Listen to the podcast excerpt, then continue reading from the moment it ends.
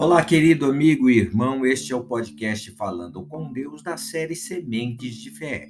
Eu sou o pastor Augusto e hoje já é 24 de julho, tudo completo.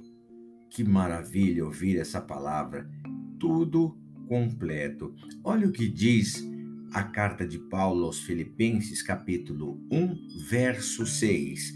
Estou plenamente certo de que aquele que começou boa obra em vós há de completá-la até ao dia de Cristo Jesus. Olha que bacana. Aqui deixa bem claro que Deus não faz nada pela metade, meu irmão.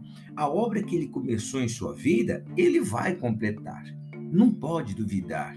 Não pode deixar que os ventos das dúvidas, os ventos das más conversações possam tirar essa esperança do seu coração. E você precisa permanecer atento à manutenção da sua fé, praticando o que você tem aprendido da palavra de Deus. Aí então a obra será concluída. Ninguém tem maior interesse em que isso aconteça do que o próprio Espírito de Deus, meus irmãos.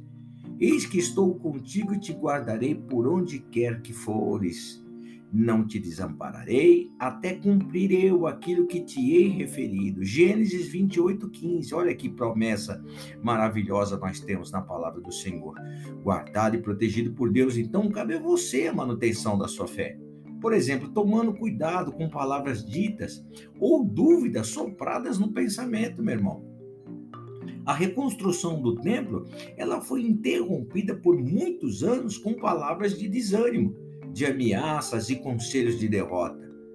Então, agentes da terra desanimaram o povo de Judá, inquietando-o no edificar.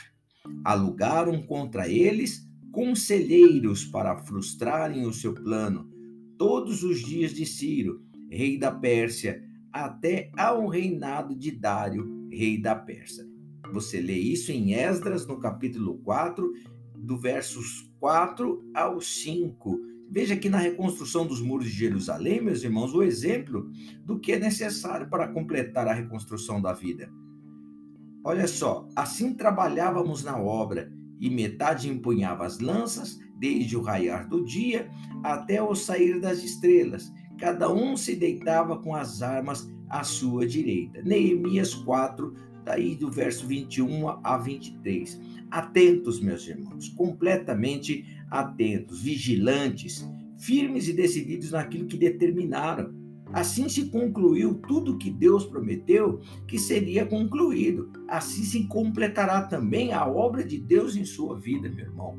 Assim também se completará a obra de Deus na sua vida. É necessário atenção, vigilância, estar firme e decidido naquilo que você determinou sobre a tua vida. Não voltar atrás, não deixar que é, os ventos né, da dúvida sejam soprados é, nos seus pensamentos, não deixar que as palavras malditas façam moradas nos teus pensamentos, nos teus sentimentos. Então, verdadeiramente estaremos então plenamente certo de que aquele que começou a boa obra em nossas vidas há de completá-la até ao dia de Cristo Jesus. Com toda certeza, o Senhor nos encontrará alvos como a neve naquele dia. E a palavra do Senhor Deus em 2 Crônicas, capítulo 15, verso 7, diz assim: Mas sede fortes e não desfaleçam as vossas mãos,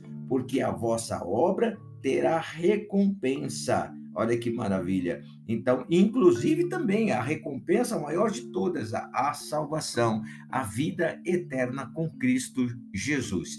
Amém? O pastor Augusto vai orar por você agora. Fique firme no, no teu na tua promessa, no teu caminhar aí de retidão com Deus. Fique firme, nós vamos vencer em nome do Senhor Jesus Cristo. Pai, te adoramos e engrandecemos o teu nome. Somos gratos a Deus, Pai Todo-Poderoso, pelo teu amor, pelo teu favor, pela tua graça e misericórdia.